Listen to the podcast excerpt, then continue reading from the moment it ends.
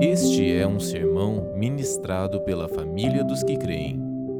Toda a Escritura é inspirada por Deus e útil para o ensino, para a repreensão, para a correção, para a educação na justiça, a fim de que o homem de Deus seja perfeito e perfeitamente habilitado para toda boa obra. Que sejamos continuamente edificados na palavra, para a glória de Deus, para os interesses de Cristo e para o bem do mundo. Gente, então, hoje nós damos continuidade na segunda mensagem da série Fé e Trabalho, nossa profissão a serviço do reino de Deus. Quero te encorajar, antes de qualquer coisa, a durante a semana, se você ainda não fez, a ouvir a primeira mensagem da semana passada. É a mensagem introdutória da série, que é o norte para toda a série. Então, há, há balizadores essenciais para você entender o porquê estamos trabalhando a relação de fé e trabalho. O nosso título de hoje é Trabalho dignidade, cultivo e serviço. Nós queremos compreender como o trabalho dá dignidade ao homem, como o trabalho é um meio de cultivo e de cooperação do homem com o supremo propósito de Deus, e como o trabalho é um meio de servir ao Senhor e servir ao próximo. Nosso texto base, Gênesis 1, 28, a Escritura diz: Deus os abençoou e lhes disse: Sejam férteis e multipliquem-se encham e subjuguem a terra. Curva sua cabeça, quero orar. Pai, te damos graças uma vez mais. Erguemos o nome de Cristo Jesus mais alto do que qualquer outro nome declamamos, declaramos, afirmamos e proclamamos que Cristo Jesus é a pessoa mais admirável entre nós, a única digna da nossa atenção, louvor e honra, de maneira que nós estamos congregados em torno da pessoa e obra do seu Filho. Eu te peço nessa manhã que você nos presenteie com o espírito de sabedoria e de revelação, no pleno conhecimento de quem você é, a fim de que, iluminados os olhos do nosso entendimento, possamos compreender a real esperança da nossa vocação. Te peço ainda, Pai, que você faça cessar as muitas distrações e inquietações da nossa alma, a começar pela minha, e que tudo aqui seja para a glória do teu nome, pelos interesses de Cristo e para o bem do mundo. Nós oramos assim, no precioso nome de Jesus, e quem crê, diga amém. amém. Glória a Deus. Então, a razão primordial pela qual nós estamos trabalhando uma série que procura falar da relação entre fé e trabalho é muito óbvia. Passamos a maior parte do nosso tempo envolvidos com nossas profissões e trabalho. Assim, é vital e de extrema importância entendermos qual é o valor do trabalho à luz da cosmovisão bíblica, e qual é o papel do trabalho na formação integral do ser.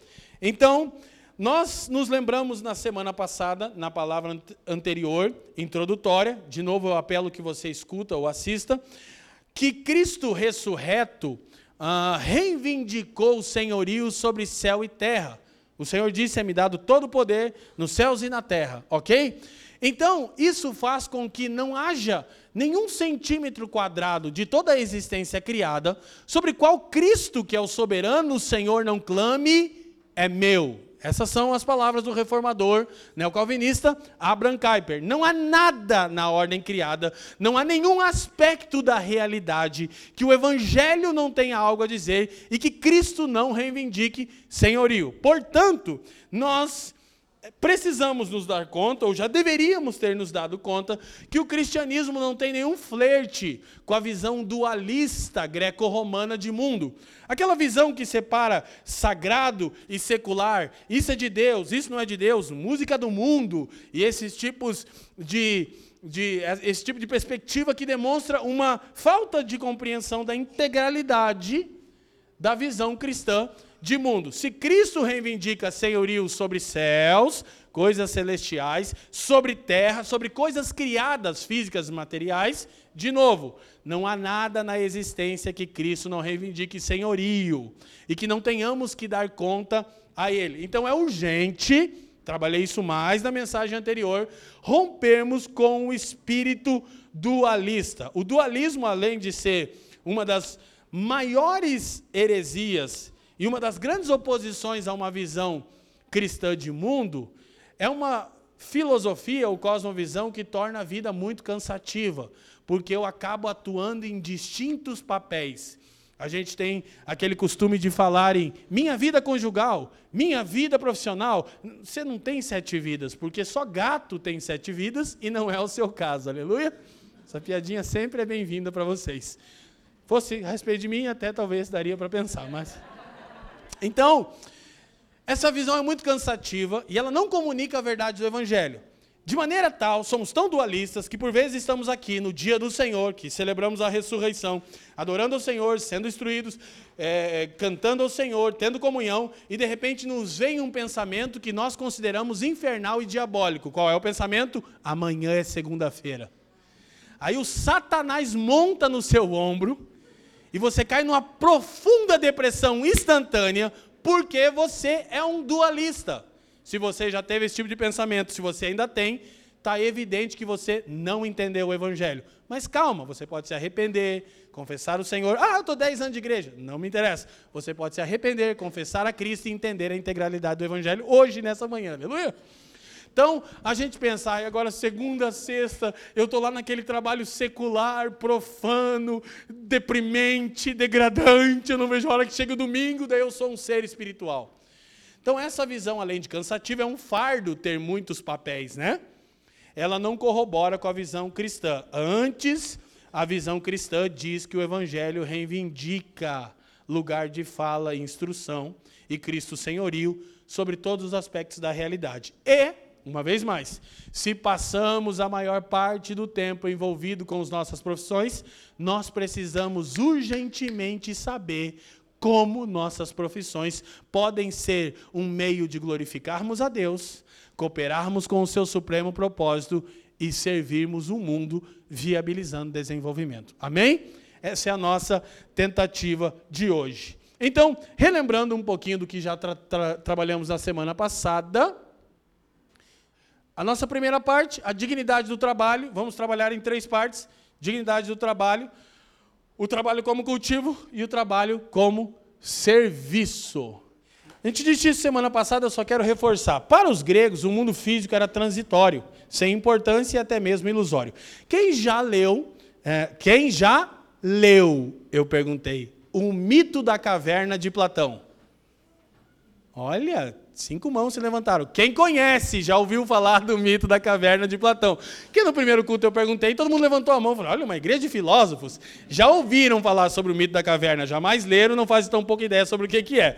Mas, basicamente, o mito da caverna, que está na obra de Platão, A Política, fala muito sobre a visão grega de mundo. Eu não vou contar sobre o mito da caverna agora, não tenho tempo hábil. No meu livro Evangelho Completo eu falo um pouco da relação dele com o Evangelho do Reino, mas basicamente é a visão de, é, de mundo que acredita que toda matéria é transitória, sem importância e até mesmo ilusória. Então, para os gregos, as coisas materiais, carnais, físicas eram sem valor algum. De maneira que, na visão grega de mundo, envolver-se demasiadamente é, com o mundo, né, de, de forma física e emocional, arrastaria a pessoa para um tipo de existência animalesca marcada pelo medo, raiva e ansiedade. Então, basicamente, um grego, formado pela filosofia grega, acreditava que a matéria, a criação, era um impedimento para uma vida elevada, mais nobre, de maneira tal que Platão e os filósofos antigos ensinavam que a libertação do homem se daria pela morte, onde o homem se livra daquilo que é físico e transcende ao mundo das ideias, ao paraíso dos filósofos, não mais retido a matéria. Então, para os gregos, a morte é uma amiga. Ok? Porque ela me liberta do que me limita para me tornar um ser humano integral. A carne, as coisas físicas. Para o cristianismo, a morte é a principal inimiga de Cristo. Olha a distinção. Qual é a prática disso? É que você não pode absorver uma visão dualista grega de mundo. Porque para os gregos, a morte é uma amiga. Para os cristãos, ela é uma inimiga. Por quê? Porque o cristianismo é essencialmente pró-físico. Ele dá valor altíssimo a todas as coisas criadas. Portanto, essa visão cristã equivocada de que seremos arrebatados de um mundo físico e moraremos num mundo espiritual e viveremos eternamente, não é evangelho, é platonismo. Você achava que estava lendo a Bíblia, mas isso foi Platão que ensinou. A, a visão bíblica é de um mundo renovado e recriado com coisas físicas, eternas, reais. Porque quando Deus termina toda a criação, a matéria, a sentença da Escritura é: e viu Deus que era. Tem uma notícia para você: Deus não sofre transtorno de bipolaridade. Diferente de você, ele não muda de ideia. Aleluia. Posso ouvir um graças a Deus? Imagina se Deus fosse bipolar igual você, irmão. Eu estava perdido, né? Então, para os gregos, o trabalho que usa a mente, ah, em vez do corpo, é mais nobre, menos animalesco. Assim, a forma mais elevada de trabalho é mais cognitiva e menos braçal. Prestem atenção como essa visão grega de mundo ainda é majoritária hoje. Quem é mais importante no, na UFPR? O professor que detém a cátedra de história ou o faxineiro? O professor. Porque nós absorvemos uma visão dualista de mundo e nós damos o valor para a pessoa por intermédio do trabalho que ela desenvolve. E o trabalho de faxineiro não tem valor nenhum, é desprezível, degradante. Agora, o trabalho intelectual, esse tem um valor. Por quê? Porque os gregos acreditavam que por meio da intelectualidade eles transcendiam a matéria. Portanto, eles queriam ser imateriais. O cristianismo é contra veementemente a isso. O cristianismo dá valor para toda a criação de Deus. De maneira tal que Aristóteles chegou a afirmar que algumas pessoas nasceram para ser escravas. Na sua obra política também, no capítulo 5. Por que, que Aristóteles dizia isso? Que na cabeça dos filósofos havia um tipo de pessoa que não era capaz de desenvolver um raciocínio robusto. Então essas pessoas nasceram para ser escravas. E, na mentalidade grega de mundo, elas deveriam fazer o trabalho pesado, a fim de liberar os intelectuais para o trabalho nobre. Essa visão de mundo rebaixa uma série de profissões e trabalhos e elenca o trabalho cognitivo intelectual. De maneira tal que você pode dizer, informação histórica importante? Não uma denúncia de que você absorveu ela. Por quê? Se você é dona de casa, motorista de caminhão, de que carrega trigo, já já você vai lembrar por que isso. Se você é faxineiro, porteiro, chapa, também conhecido como orelha, qualquer pedreiro, qualquer coisa dessa, você se sente profundamente decepcionado e triste. Você não encontra valor. Então você não está compreendendo a visão cristã do trabalho, portanto, não está glorificando a Deus, portanto, não está cooperando com Deus, portanto, não está servindo o próximo. Tudo que você sabe dizer sobre o seu trabalho é que ele é um inferno. E você só trabalha para sobreviver. Porque na sua visão de mundo, você queria mesmo é descansar eternamente. E eu disse na semana passada uma notícia horrível para cristãos que pensam assim: Deus criou o homem para trabalhar eternamente. Não haverá folga eterna. Aleluia. Glória a Deus. Agora também é ao ciclo do descanso. Então, para a mente ocidental, trabalho é uma necessidade, porém degradante. Poxa, tem que trabalhar. Então você não trabalha por um senso de vocação, de missão, de cooperação no supremo propósito de Deus. Você só trabalha porque você precisa de dinheiro. E aí o problema é que você trabalha muito e ganha pouco dinheiro. Então você está numa situação difícil, né?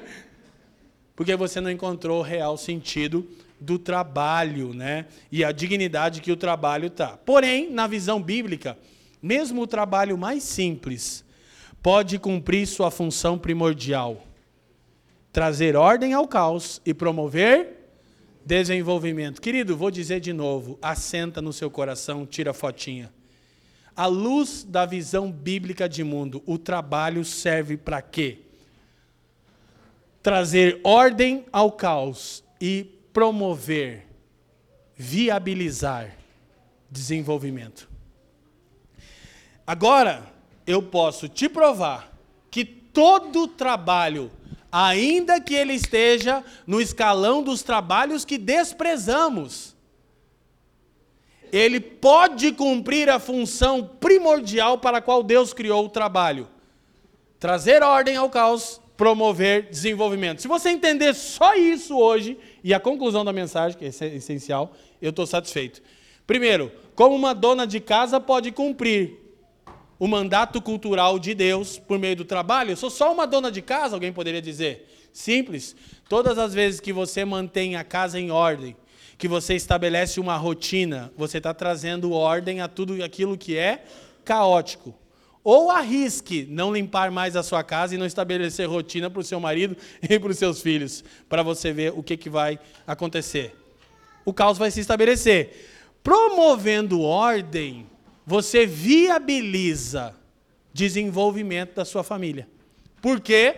Porque no meio da ordem, a gente tem capacidade de pensar, de criar, de se desenvolver, de florescer.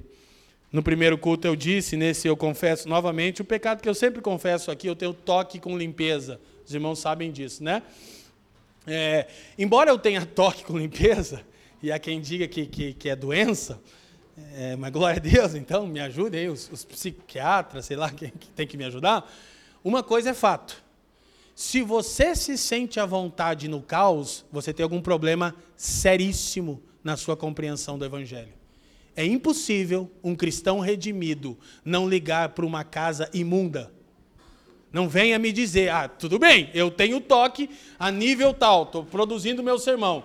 O meu ático tem quase o tamanho disso aqui. Se tiver um pernilongo caído lá no canto, eu sei, enquanto eu não levantar, não tirar, a unção não volta. Eu sei, é toque, fazer o quê? É, e a Fran sofre muito com isso, o Benjamin também. Então eu sei, mas peraí, quando tudo está em ordem, minha capacidade criativa, de reflexão e de qualquer pessoa redimida funciona melhor, sim ou não? Se você está em paz no meio da imundícia, do caos, do espírito da Maria Mulambo, como, como diz o neopentecostal, querido, você está com um problema grave, você precisa se arrepender e crer no Evangelho. Por quê? porque Deus é Deus de ordem. E eu acrescento, ainda é limpinho. Aleluia! Posso ouvir um amém? Você precisa se arrepender se para você está tudo bem. Como que você consegue trabalhar com a sua mesa do escritório em caos? Tudo bem, tem gente que consegue, eu não tenho esse dom. O bem vai lá levar café para mim, ele põe o café, bate no livro, sai do lugar e diz, ah, meu Deus do céu. Aí, agora aí, aí Deus volta. Eu sei, é um problema. Fazer o quê? Então, olha só. Sem o trabalho, por mais simples que seja, a vida humana não. Então, gente, de uma dona de casa assídua, que mantém a casa em ordem, que estabelece rotina e promove então desenvolvimento dos seus, a um estadista de alto escalão de algum governo, todo tipo de trabalho promove ordem, quando feita à luz da cosmovisão cristã, desenvolvimento e o florescimento da vida humana. Então, a coisa maravilhosa, e curiosamente amanhã é dia do. Uma folga.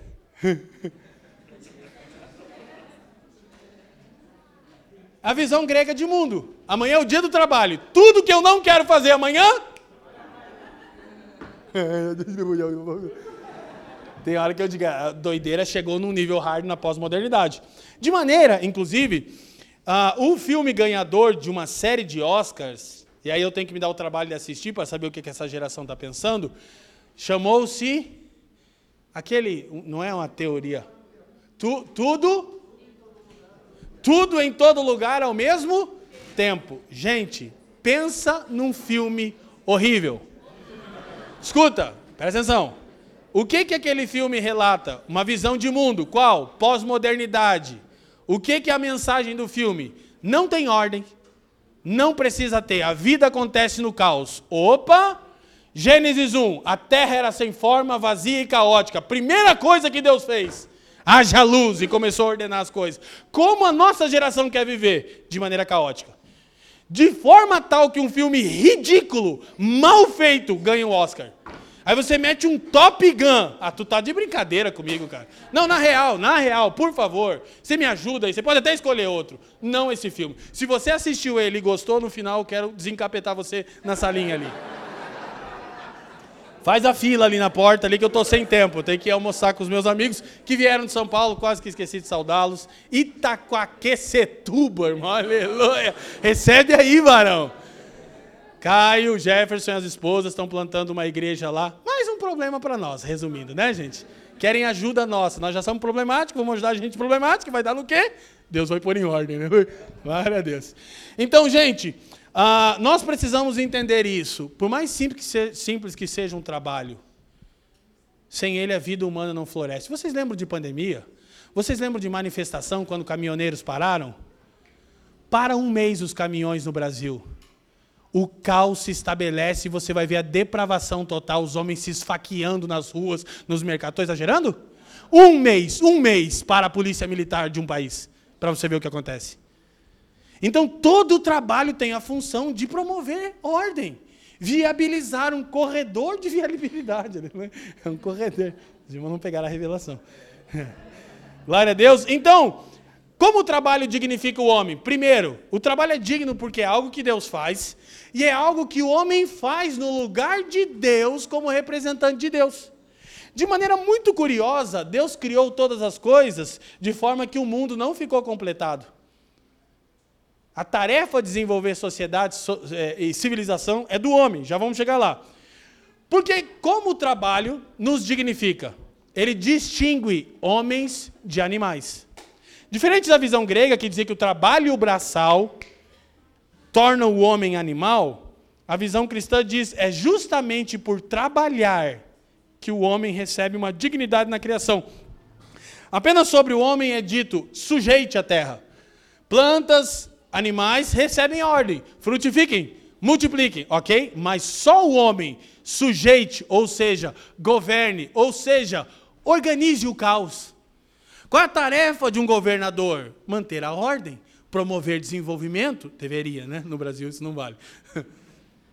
Essa é a tarefa primordial. O homem recebe o mandato cultural de Deus para sujeitar, para manter as coisas em ordem, para promover desenvolvimento. Então, isso distingue homens de animais. É por isso que o trabalho dignifica o homem. Ok? Agora tem um problema. Quando levado ao extremo, o trabalho se torna um meio salvífico. Aí a gente vai para o problema da meritocracia. Vocês conhecem alguém ou alguma situação, devem ter participado de uma conversa como essa ao longo dessa semana, em que alguém estava falando sobre o outro, dizendo: é, ele é um marido infiel, um pai irresponsável, mas é trabalhador. Quem? Levanta a mão, levanta a mão. Ah, você não participou essa semana, mas já ouviu essa conversa uma vez na vida? Vocês estão loucos? Vocês não vão levantar a mão, gente, eu vou voar em cima de vocês. Gente, nós temos uma visão de que o trabalho é salvífico. Aí já é um outro polo. Temos a visão de menosprezar tipos de trabalhos e temos a visão de que eu sou salvo pelo trabalho. De maneira tal, escute, que você passa uma semana toda sem comunicar o evangelho com uma só pessoa com ninguém do seu trabalho, na sua rua, no ônibus, nada. Você não fala do evangelho para ninguém. Você não toma as escrituras nem um dia da sua semana. Você não gasta dois minutos de oração por dia e sextou. Aí você diz: estou cansado. Tá, não preguei o evangelho, não servi ninguém pelo meu trabalho, por intermédio do meu trabalho. Não tomei as escrituras, não gastei tempo em comunhão com Deus mas trabalhei bastante essa semana, né? Sabe o que você está fazendo? O trabalho, o meio da sua redenção. Como se Deus aceitasse esse tipo de fala. Ah, você trabalhou? Ah, que legal! Então nós precisamos urgente repensar trabalho. E, de novo, relembrar que todo trabalho, querido, por favor, isso pode ser mudado amanhã, segunda-feira. Não, amanhã é feriado. É dia do trabalho, né? Na terça-feira, escute, eu vou explicar isso mais adiante, mas vou reforçar agora. Não é a sua empresa que tem que mudar a visão de mundo, é você que tem que mudar a sua visão de mundo. Sua empresa pode ser a pior do mundo, é possível de você glorificar a Deus lá. E a gente vai ver como é possível. Então, independente do tipo de trabalho, se você é do lar, ou se você está numa função de posição política, qualquer função, você precisa entender que Deus valoriza o trabalho. O teólogo Philip Jensen disse o seguinte: se Deus viesse ao mundo, como ele seria? Para os gregos da antiguidade, talvez fosse um rei filósofo. Para os romanos de outrora, ele seria um estadista justo e nobre. Mas como Deus dos hebreus veio ao mundo como um. Isso é a primeira denúncia de que Deus não valoriza o trabalho da maneira que a gente valoriza. Tim Keller vai suar na mesma mentalidade e diz: em Gênesis, vemos Deus como um jardineiro e no Novo Testamento como um carpinteiro. Ambos os tra... que valor tem um paisagista na nossa sociedade? Que valor tem um carpinteiro? Num mundo greco-romano de pompa, pensa num mundo que supervalorizava posições e reconhecimento. Deus se manifesta, encarna como um carpinteiro. O Deus do primeiro pacto que se manifestou como um jardineiro. Então isso demonstra que todo trabalho ele é um meio de glorificar a Deus, se envolver com o seu supremo propósito, trazer dignidade ao homem, distinguindo ele dos animais e serviço ao mundo, promovendo é, desenvolvimento. Amém até aqui, gente? Ok? Então vamos avançar. Segunda parte, o trabalho como um cultivo, ou seja, a mentalidade de cooperarmos com o supremo propósito de Deus. O texto de Gênesis 2:15 a 17 e 24, Deus coloca o homem no jardim do Éden, diz para ele cultivar e guardar o jardim, ordena que ele não coma do fruto proibido e ordena que ele procrie, se multiplique. Então, nas palavras de Tim Keller, a doutrina da criação, presta atenção nisso, se harmoniza com a doutrina da encarnação, na qual Deus se reveste de um corpo humano Viu? Deus não era um fantasma, né? Em Cristo. E da ressurreição, na qual Deus redime não apenas a alma, mas também o corpo. Isso mostra como o cristianismo é profundamente profísico. De novo, reforçar a ideia e a excelência da criação. Então a doutrina da criação termina com a sentença: e viu Deus que era bom. Quando Deus encarna, ele, olha só, ele encarna. Por que, que Deus não veio à terra em espírito? Veio, né? Depois, mas por que, que Deus encarnou? Para afirmar a excelência da criação e a importância das coisas comuns. Você já se deu conta, gente, que o Deus Criador encarnou na pessoa do seu filho, a ponto de depender da sua mãe limpar suas necessidades fisiológicas? Gente, o Evangelho é um absurdo a ponto de Jesus passar 30 anos como um carpinteiro. 30 anos num serviço, até que naquela época mediano, nada muito ruim nem muito bom. Para nós hoje, desprezível. Mas a doutrina da encarnação demonstra isso. E a doutrina da ressurreição reforça isso. Jesus ressuscitou fisicamente. Jesus está à destra de Deus com o corpo físico. Jesus voltará à terra com o corpo físico. Toda a criação será renovada, não descartada. Não iremos morar no céu, o mundo das ideias. Isso é platonismo, não cristianismo. Portanto, a eternidade começa agora para alguém que foi redimido e todas as suas obras, como vimos na semana passada, hoje não tenho tempo, ecoarão por toda a eternidade vindoura. Tudo que a gente faz de segunda a sexta vai nos acompanhar de acordo com a escritura em Apocalipse. Então, o jardineiro, que é a tarefa de Deus e do homem em Gênesis, trabalha para viabilizar o potencial da criação. Deus criou o mundo físico para ser desenvolvido, cultivado e cuidado. Diga comigo, desenvolvido, cultivado e cuidado. De inúmeras maneiras, por intermédio do trabalho humano. Então Deus não completou tudo. O homem deveria desenvolver, cultivar e cuidar para que houvesse progresso. Então, quando olhamos para os textos de Gênesis mencionados, Derek Kidner diz: para que haja crescimento espiritual, existe uma palavra divina a ser obedecida. Não coma do fruto da árvore proibida. Então, para que eu me desenvolva espiritualmente, eu preciso obedecer à palavra de Deus. Para que haja desenvolvimento cultural e social, existe o trabalho físico de cuidar do jardim e a ordem para procriar, até fazer filho é trabalhar. Aleluia, glória a Deus. É parte do mandado de Deus para o homem. Quando Deus ordena que os seres humanos encham a terra, isso significa muito mais do que plantas e animais encherem a terra. Seres humanos enchendo a terra significa civilização. E a tarefa e o, o, a criação e o desenvolvimento de sociedade é nossa tarefa. Agora preste atenção: como é que a gente cria sociedade? Por intermédio de procriação e trabalho. Como a gente forma cultura? Por intermédio de fazer filho e trabalhar.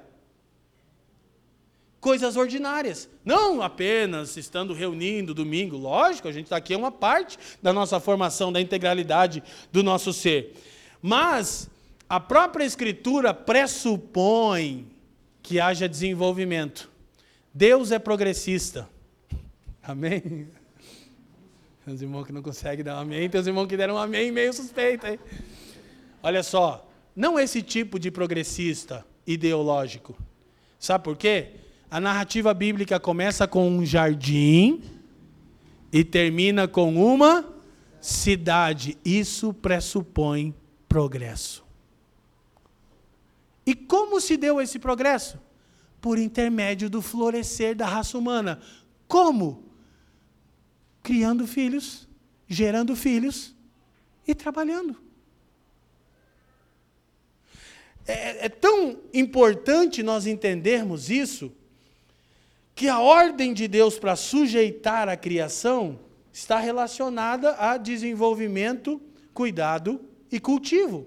Agora, uma coisa é importante de percebermos que a mentalidade pós-modernista, ela rejeita as escrituras como um todo, e textos que são muito é, recebem muita oposição são como textos de Gênesis 1, 28, que é para sujeitar a criação, porque a palavra sujeitar é muito forte no hebraico. Ela traz a ideia de governo. Só que a nossa ideia de governo é caída. A ideia de Deus de governo não é domínio, é serviço, cultivo e desenvolvimento. A nossa ideia de governo é o quê? Domínio. Então, muitos liberais, pessoas que não conhecem a visão bíblica, eles afirmam que a, a, a liberação da palavra, é, a, a, perdão, a palavra sujeitar promove uma liberação para que o homem degrade toda a natureza para o seu benefício próprio. Não, Deus não disse isso. Para Deus sujeitar é mordomia e administração. Então a gente entra aqui em questões éticas, preste atenção a gente entra aqui em questões éticas. Você sabia que ao Evangelho do Vale do Silício? Deveria saber. O que eu quero dizer com isso? É o que eu criei essa expressão, não ia saber mesmo. Criei ela ontem à noite. o Evangelho do Vale do Silício. O que, que rola lá no Vale do Silício? É o útero da tecnologia, certo? O Evangelho do Vale do Silício é o extremo capitalismo selvagem. Uou, que diz que a criação existe só para ser drenada pelo homem, para que esse tal produza tecnologia, para que por intermédio da tecnologia o homem seja salvo. É o espírito iluminista. A tecnologia vai nos salvar. Tecnologia e economia. É o discurso conservador, direitista, barra liberal. Okay? Acabei de dizer que Deus é progressista, agora estou confrontando a direita, eu só posso ser um esquerdopata, né? Deve ser. Gente, presta atenção. A tecnologia é uma benção, não a qualquer custo. Então, o homem precisa cultivar a criação. Presta atenção. Deus não autorizou o homem a destruir a criação. De maneira nenhuma. De maneira nenhuma.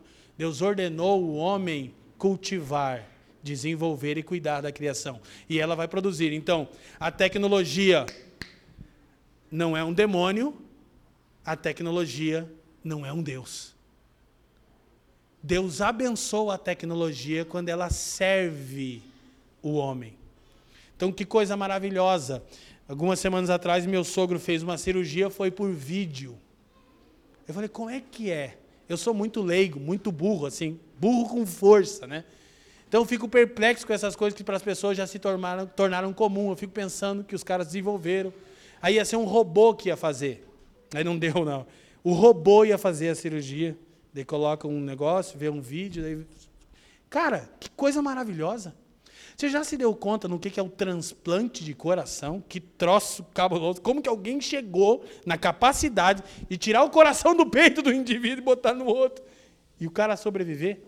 A tecnologia é uma benção. O problema é quando a tecnologia começa a se tornar um Deus. Isso é idolatria. A gente acabou de ver na pergunta do catecismo. A gente pode idolatrar tudo. Então, Deus é o dono do mundo, mas colocou sobre os nossos cuidados para ser cultivado. Definitivamente, essa não é uma ordem para que tratemos o mundo e seus recursos como se fossem nossos para serem usados, explorados e descartados como bem entendemos. Então, isso aqui é muito visto na visão capitalista liberal, a mão invisível do mercado, deixa a demanda criar a sociedade. O homem quer mais tecnologia? Vale do Silício, bora destruir a criação. Aí você está ouvindo e está dizendo, ai que benção, esse pastor é um progressista. Sim, um progressista aos modelos de Deus, não desse progressismo ideológico que vai para o outro extremo, qual? Viram os guardas florestais do jardim. É o evangelho do Greenpeace que é uma patifaria violenta o Greenpeace, é uma mentira descarada para desvio de grana, e tem gente que acredita em ideal do Greenpeace. Ah, estamos salvando as baleias. gente, leia um pouco mais, não seja tão trouxa. Não passe tanta vergonha. É uma dica do seu pastor, né? Você pode não queimar tanto a cara. Gente, a Escritura não diz que o homem é um guarda florestal. O que, que o guarda florestal faz? Protege a floresta para ficar intacta. Gente, não. O homem é um jardineiro. Ele tem que saber proteger, cultivar, guardar, mas ele precisa cultivar, olha só, para que novas espécies se desenvolvam. De jardim a cidade, quem está me entendendo? Então, coisa bela é quando um cristão, independente da sua área, está sempre crescendo na sua área. Por quê? Porque ele está sempre querendo gerar mais desenvolvimento. Seja o que você for, você procura sempre ser com excelência porque está glorificando a Deus e abençoando o mundo. Então, não precisamos ser guardas florestais, que essa ideologia é, é ultra progressista, e não devemos pavimentar o jardim da criação de Deus para se tornar um estacionamento rentável. Porque a gente transita nas ideologias e o evangelho não tem nenhuma relação com a ideologia progressista, a mentalidade do guarda florestal, o amor pelo cachorro. Tem um menino que faz uns reels no Instagram, não sei o nome dele, que ele sai lá com, com, com um, um abaixo assinado pelos cachorrinhos de rua. E daí todo ah, que não sejam né, vitimizados pela sociedade é, conservadora, supremacista branca. Todo mundo assina. Aí ele diz: Olha, eu tenho aqui, no, no, no já, viu, já viram esse? Eu tenho aqui também aqui um, uh, um contra o aborto. Não, aborto eu não assino. Não, não, não. Você não está preocupado com o cachorrinho de rua atropelado? Tô. Então vamos proteger a vida das crianças do vento? Não, não, aí, aí eu não. Ah, tá. Gente, é tão fútil essa mentalidade de guarda florestal. Que é mentira também, porque também estão sofrendo. É o, é, o, é o cara da Venezuela lá, comendo carne na, na França. Né? É uma patifaria. Só que existe o outro extremo. Americanizado, a visão americana de mundo, o American Dream. Capitalismo selvagem a qualquer custo. Se tem demanda, a gente drena a criação e vai deixando a criação um caos.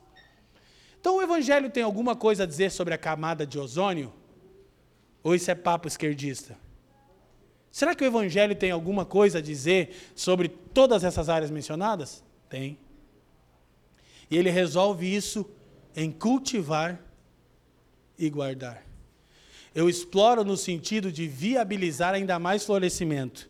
E eu protejo para que a essência não seja comprometida. Então, vou dizer mais uma vez: a tecnologia é uma bênção quando serve a glória de Deus. Amém? Então, no mundo vindouro, a Apple estará lá. Aleluia. Já a Samsung, né, irmão? Demonstra o homem caído. O Android você já consegue ver.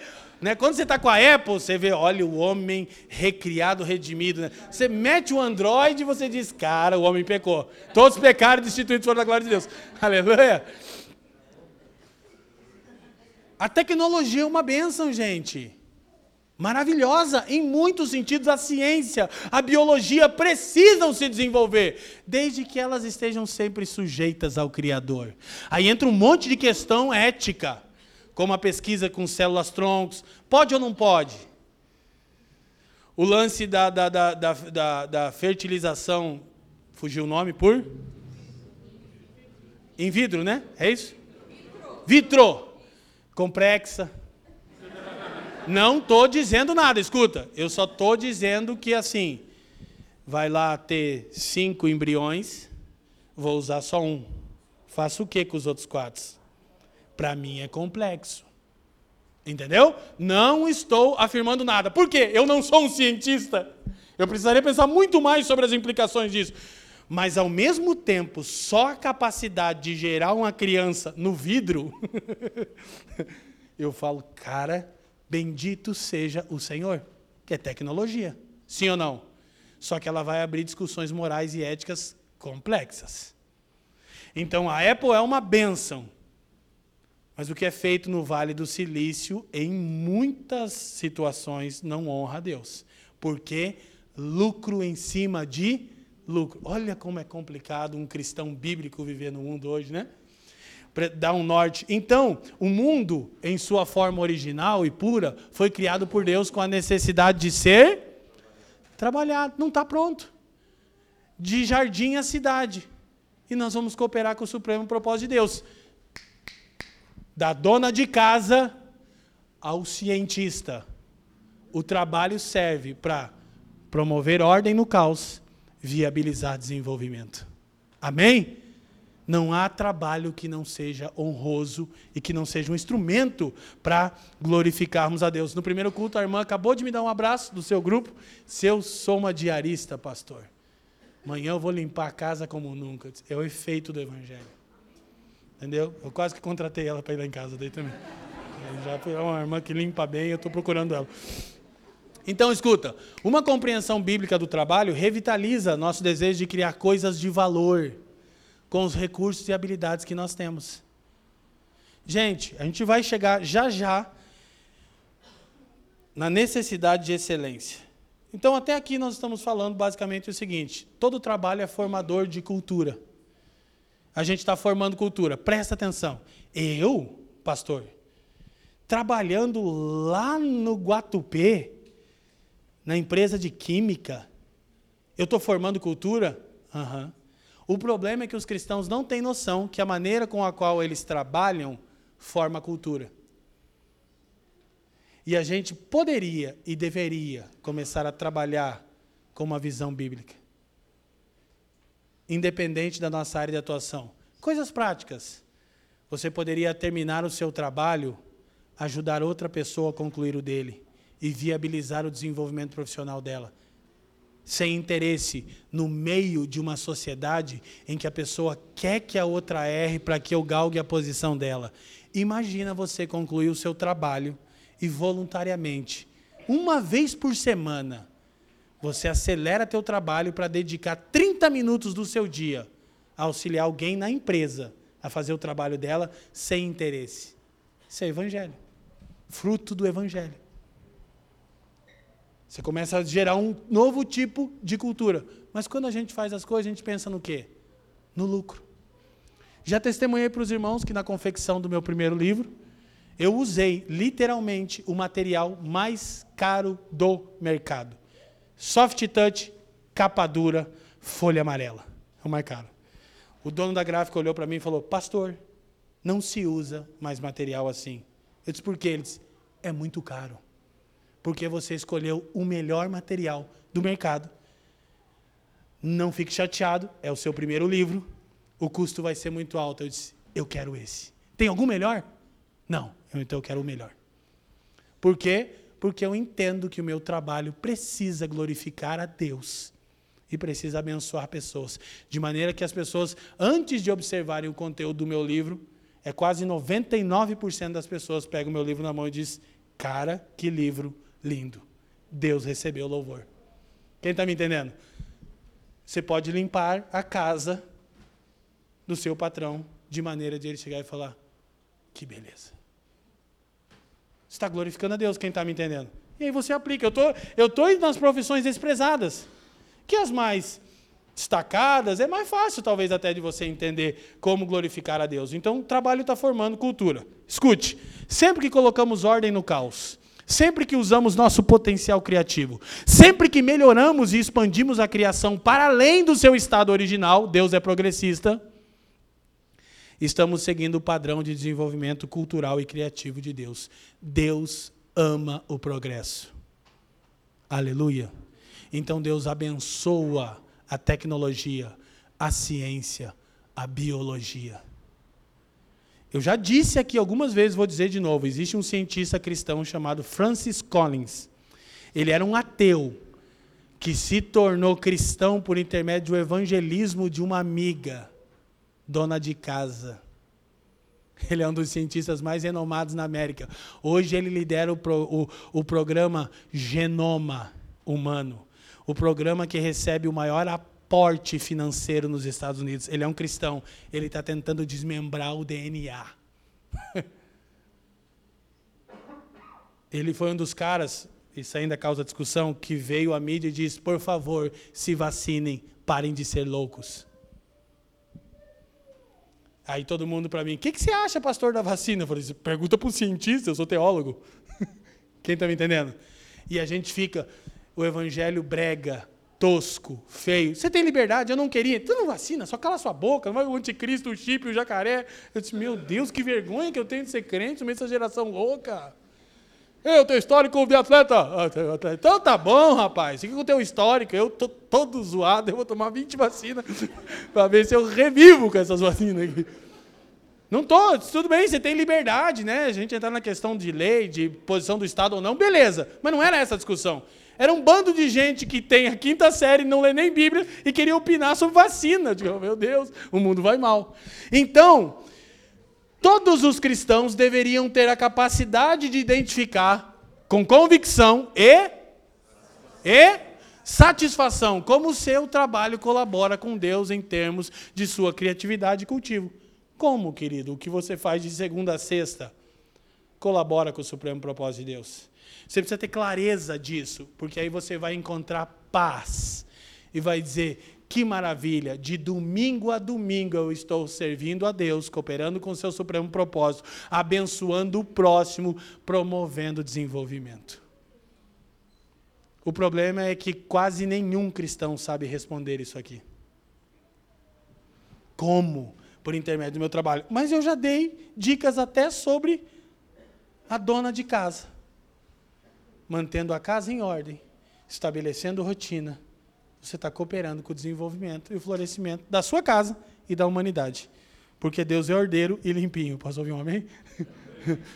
Por fim, o trabalho como um serviço, como um meio de servirmos a Deus e ao próximo. Trabalhamos bastante isso na semana passada. Eu vou avançar rapidamente. Qual é o texto bíblico? 1 Coríntios 7, 20. Paulo diz: Cada um deve permanecer na condição em que foi chamado por Deus. Então presta atenção. A palavra chamar no Novo Testamento, no grego, é kalel. Te lembra alguém? Alguém tem mente folclórica igual eu ou não? Superman, cara. É muito assim, é, é muito evangelho, né, quando eu assisto Superman. Até que ele morreu, mas não morreu, entendeu? né? O Batman, o Batman é do mal, o Batman não é de Deus. O Ju gosta do Batman, tem que orar pelo Ju. O Batman é do mal, cara. Cavaleiro das Trevas? Meu Deus. Glória a Deus. Então, ó, gente, a palavra chamar no Novo Testamento é kalel em grego, e ela é usada de duas formas. Primeiro, essa palavra é usada quando Deus chama alguém por uma relação de comunhão. Ou seja, redenção, quando Deus salva alguém. Nós somos chamados à comunhão do seu Filho. 1 Coríntios 1,9. Somos salvos, redimidos. A mesma palavra é usada para quando Deus vocaciona, quando Deus confere habilidades para alguém.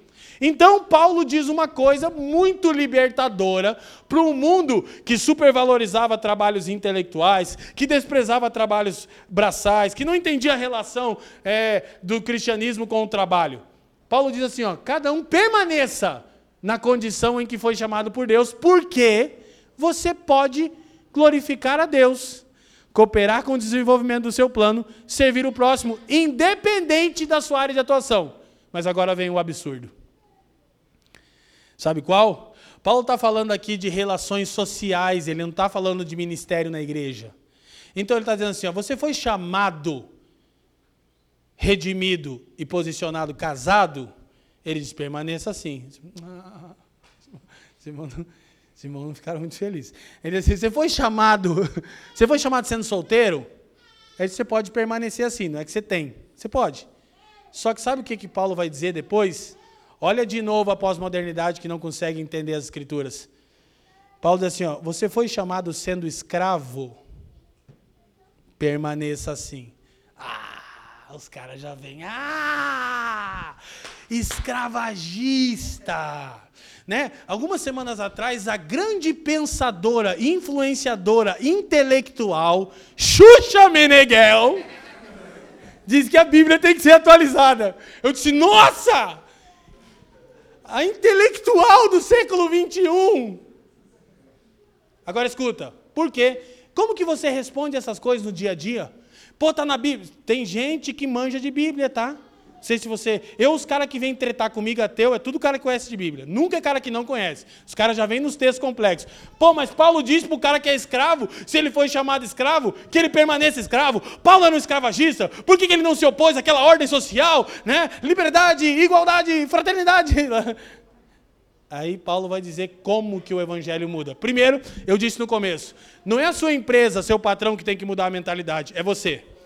Que não existe nenhum tipo de trabalho de jardineiro a carpinteiro que não possa glorificar a Deus, servir o seu supremo propósito, abençoar o mundo, promover desenvolvimento. Amém?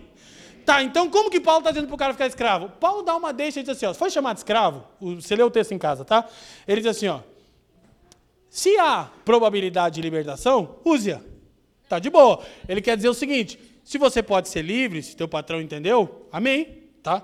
Se não, glória a Deus. Por quê? Porque você foi chamado, salvo, redimido e posicionado para um serviço sendo escravo. Mas agora em Cristo, você é livre. E se você que foi chamado sendo escravo em Cristo é livre, se tornar livre em Cristo você é escravo. Ai, peraí, peraí, peraí. Eu fui chamado escravo, mas em Cristo eu sou livre. Se eu me torno livre da escravidão, a Escritura diz que em Cristo eu sou escravo de Cristo. Paulo diz: cada um permaneça na condição que foi chamado, mesmo se você estiver numa relação de domínio, de autoritarismo, de desprezo, porque essa relação agora não pode te impedir de viver a liberdade que o Evangelho promoveu no seu interior, a fim de que você sirva o seu patrão como ao Senhor. Paulo muda a relação interpessoal, não social. Aos Colossenses ele diz: escravos, escuta, sirvam aos vossos patrões como ao Senhor. Patrões, tratem os vossos escravos como Cristo tratou vocês e segue o baile. Escravagista! Não, é que o evangelho é tão profundo, ele muda de dentro para fora. Paulo disse: ninguém tem poder de escravizar um escravo que agora em Cristo é livre. E não existe um evangelho para um livre que não ensine a esse livre que na realidade ele se tornou escravo de Cristo Jesus, nosso Senhor. O evangelho é muito profundo.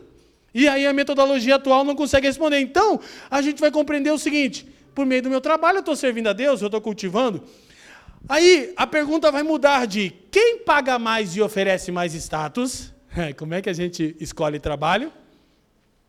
Que tipo de trabalho tem maior remuneração e dá mais status? Aí a pergunta vai mudar e vai se tornar a seguinte: escuta, levando em conta as minhas habilidades e oportunidades, como eu posso ser mais útil às pessoas, sabendo o que sei sobre a vontade de Deus e a necessidade humana?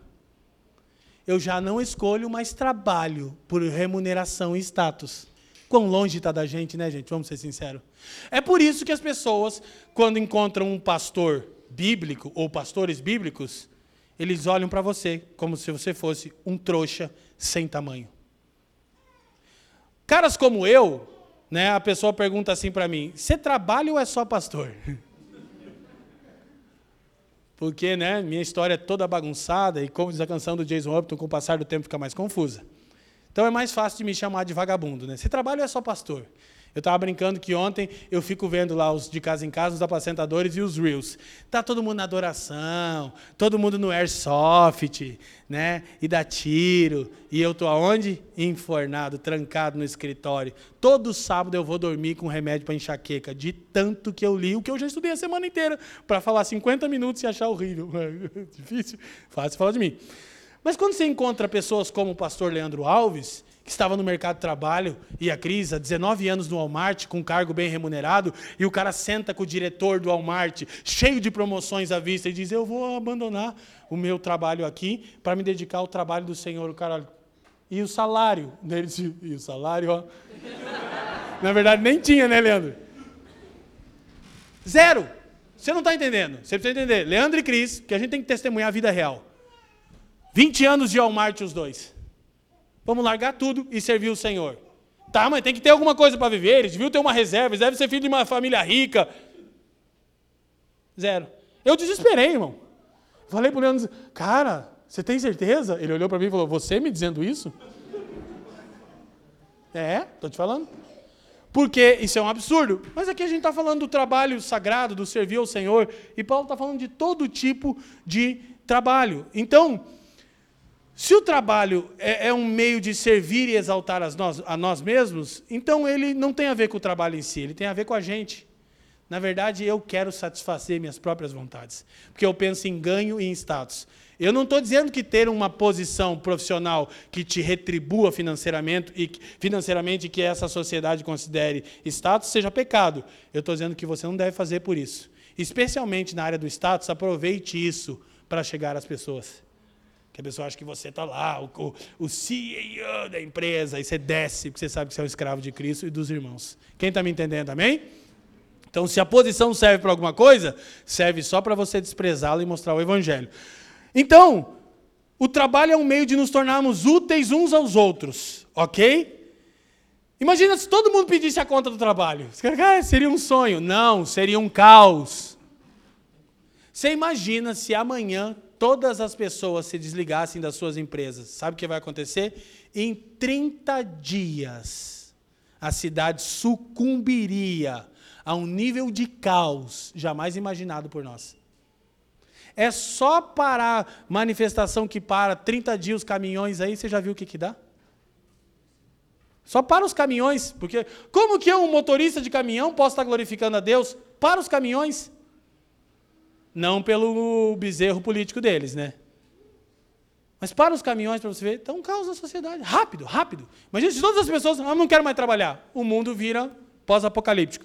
Então, qual é a diferença entre um deserto e uma cultura? É bem simples, é o trabalho. O trabalho forma a cultura. Então, quando eu estou tra trabalhando, eu estou estabelecendo um tipo de.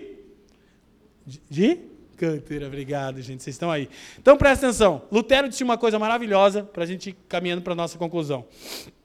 Da oração do Pai Nosso é uma oração pelo avanço da economia e pela dignidade do trabalho. Lutero disse assim: quando você ora pelo pão diário, está orando por todas as coisas que contribuem para que tenha e desfrute seu pão diário. Olha só, você tem de abrir e expandir o pensamento de modo que ele vá além do saco de farinha e do forno e chegue às plantações, às lavouras e ao país inteiro que produz, processa e traz a nós o pão diário e todos os tipos de alimento. Olha que coisa maravilhosa. Quando a gente cumpre a oração do Pai Nosso, diz: "O pão nosso de cada dia dai-nos hoje".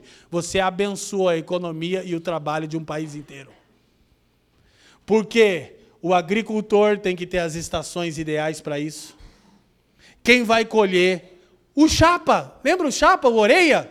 Como que o orelha glorifica a Deus? Pega o saco, joga o saco no caminhão, pega o saco no caminhão, joga na padaria. Servir a Deus. Quem está me entendendo? Não tem nenhum trabalho. Por isso que Paulo diz: pode permanecer na condição que você está. O que tem que mudar não é a sua empresa, não é o mundo, é sua mente. Quem me entende, diga amém. Olha só, o caminhoneiro que está lá, que vai pegar o saco de farinha, tirar da lavoura, das plantações, fazer chegar no lugar onde vai ser processado. A tecnologia para o processamento do trigo. Quando você só disse o pão nosso de cada dia, dai-nos hoje. O que, que o Evangelho fez? Afetou toda a economia de um país inteiro. Quem está me entendendo? Que coisa maravilhosa o Evangelho, gente. Como ele tem algo a dizer sobre cada aspecto da realidade criada.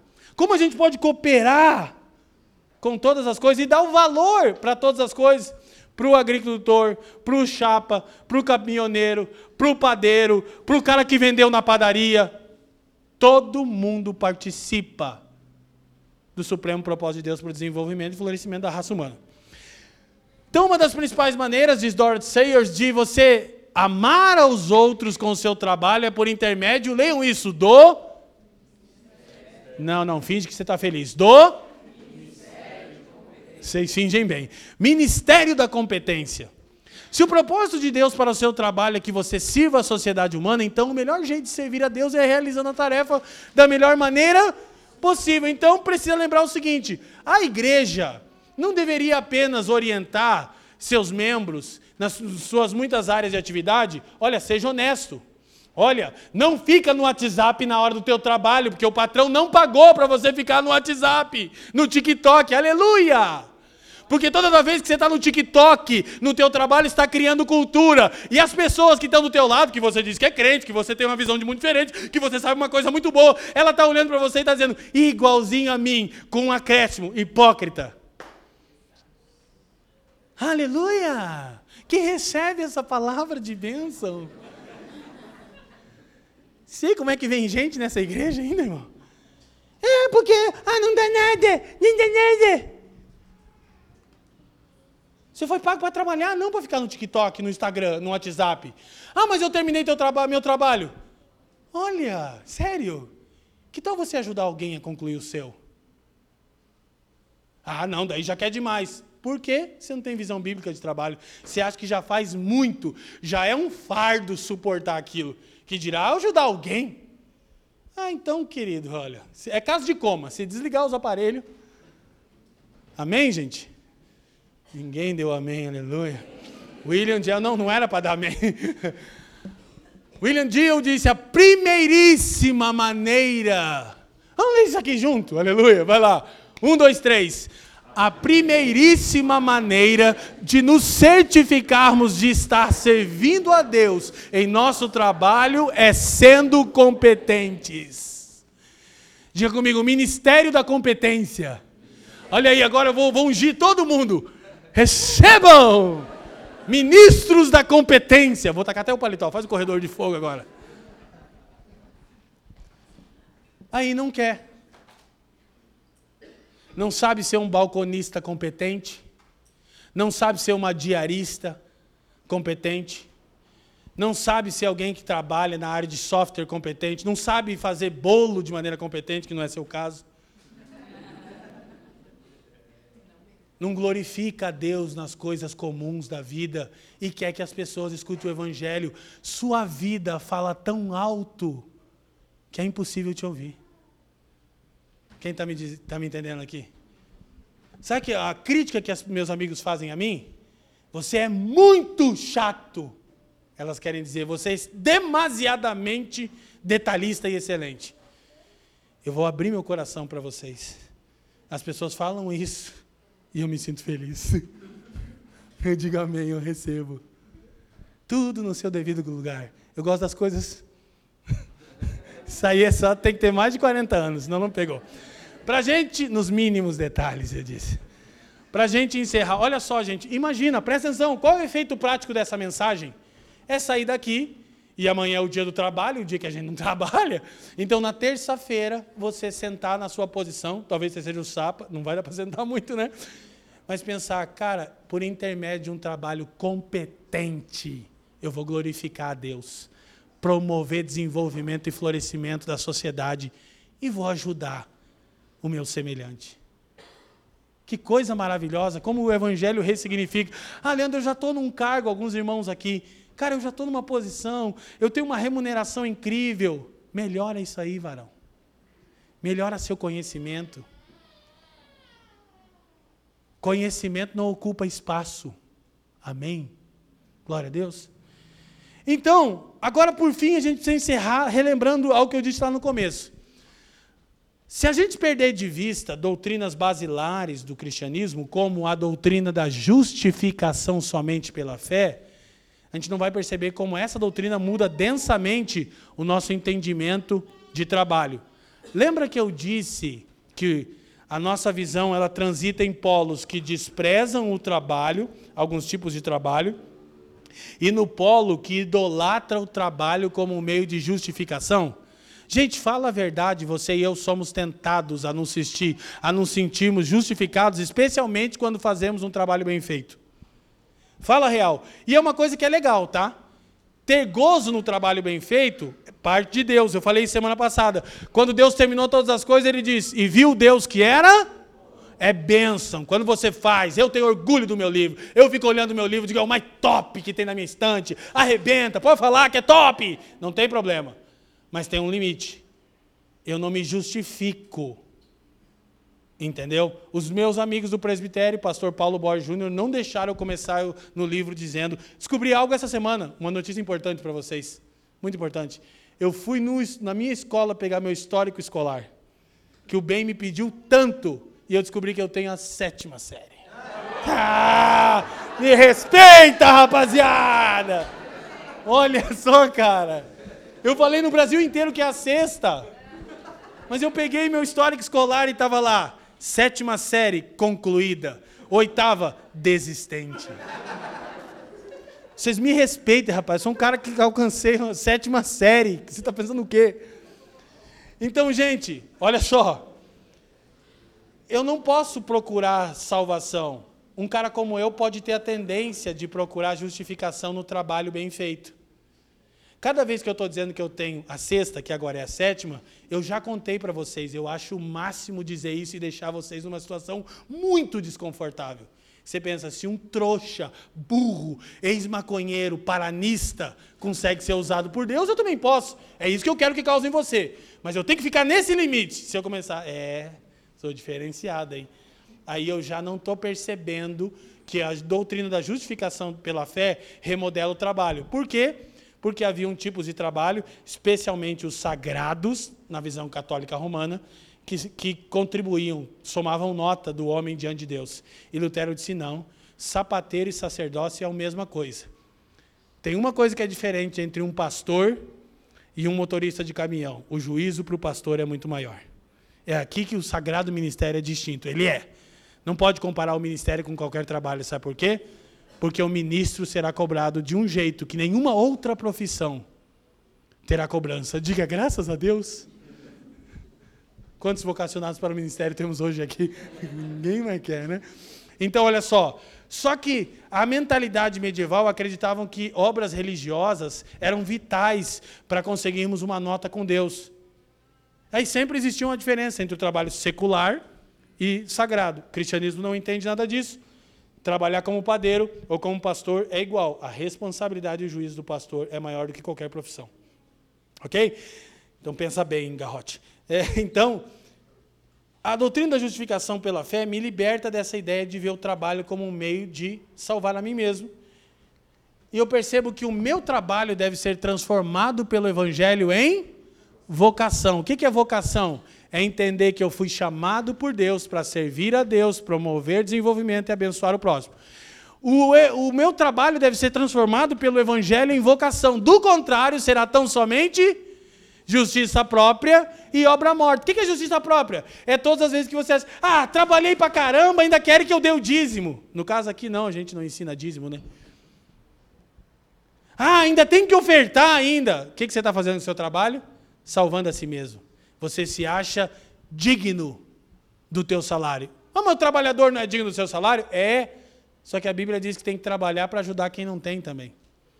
É complicado. Viver o evangelho é um negócio complicado. Tem que ter o, o espírito mudando a gente. E a obra morta, por quê? Porque não serve a Deus, não coopera com o seu propósito e não serve ninguém. Serve a quem? Mas o evangelho transforma meu trabalho em vocação. Mas como? Só fazer o melhor cupcake e tal, não sei o quê? Não, não só. Servindo a Deus, repartindo com quem não tem. Ou é só para mim? Que daí não é trabalho. Aí não é vocação, perdão. É só justiça própria e obra morta.